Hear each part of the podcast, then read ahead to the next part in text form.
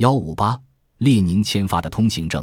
希尔下一个任务是和名加拿大工程师重建俄国铁路网。为了有效的开展工作，他的指挥部设在一节豪华的客车厢里。这节车号为四百五十一的车厢，原属于沙皇的母亲玛利亚·费奥多罗夫娜皇后。车厢内设施齐全，应有尽有，其中包括一间起居室、贵宾卧室，一间餐厅兼游艺室，一间盥洗室，一间石箱为五个双层卧铺。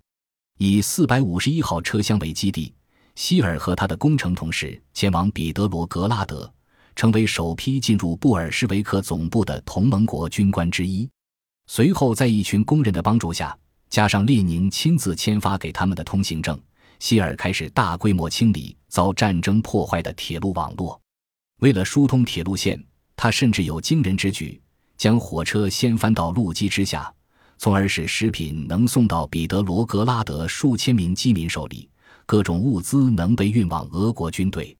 俄国军队正在试图阻止德军从乌克兰挺进。和戈登一样，希尔也是一位白手起家的企业家。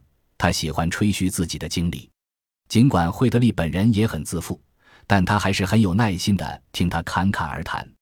他在第三卷自传中写道：“乔治·利希尔。”人们大都叫他彼得，是我遇见过的最有趣的人物之一。他是个英国人，然而出生在爱沙尼亚。他父亲曾是那儿的一位木材出口商。他在年轻的时候进入我们的特务机关工作。他的代号是 IK 八。由于他能使用两种语言，所以被派往俄国。当布尔什维克掌权时，先是我们的大使被召回。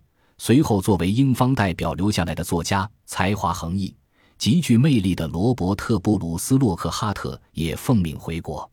这样，彼得就成了英国政府了解布尔什维克情况的唯一消息来源。他作为特工经历的冒险活动极富传奇色彩，但这有些言过其实，因为即便是最精彩的趣闻轶事，希尔也喜欢添加些虚构的成分。他曾到处吹嘘。是他负责从罗马尼亚私运出俄国皇室的。